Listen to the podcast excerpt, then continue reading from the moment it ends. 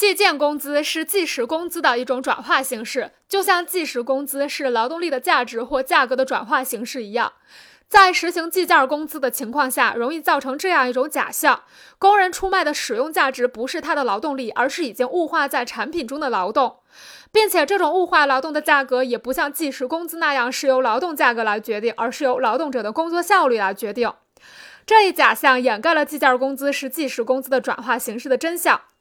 事实上，计件工资和计时工资只是两种不同的工资形式而已，并没有本质区别。计件工资和计时工资不但可以在同一行业中并存，还可以并存于同一种劳动中。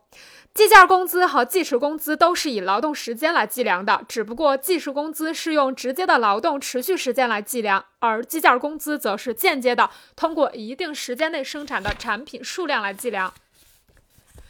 也就是说，计件工资是用工人的日工资除以工作日内完成的产品件数而得出的，因此计件工资是计时工资的转化形式。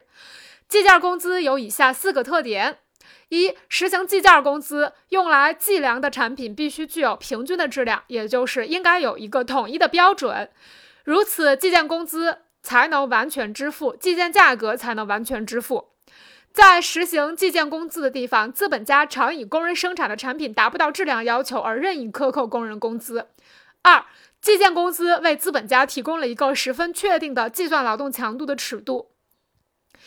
在生产过程中，资本家预先规定一个劳动时间作为社会必要劳动时间，并以这种劳动时间来计算报酬。如果工人没有平均的工作效率，也就不能提供一定的最低限度的日劳动，工人就会被解雇。三。既然劳动质量和强度是由工资形式本身来控制，那么大部分对劳动的监督就显得多余。因此，计件工资既形成了现代家庭劳动的基础，也为资本家和雇佣工人之间的中间剥削者的形成奠定了基础。四、实行计件工资将会使工人为了获得更多的报酬而拼命工作，这使资本家很容易就达到提高劳动强度和延长工作日的目的。这样一来，随着劳动强度的增加和工作日的延长，劳动者的劳动价格就会下降。通过以上分析，得出这样的结论：计件工资是最适合资本家剥削工人的工资形式。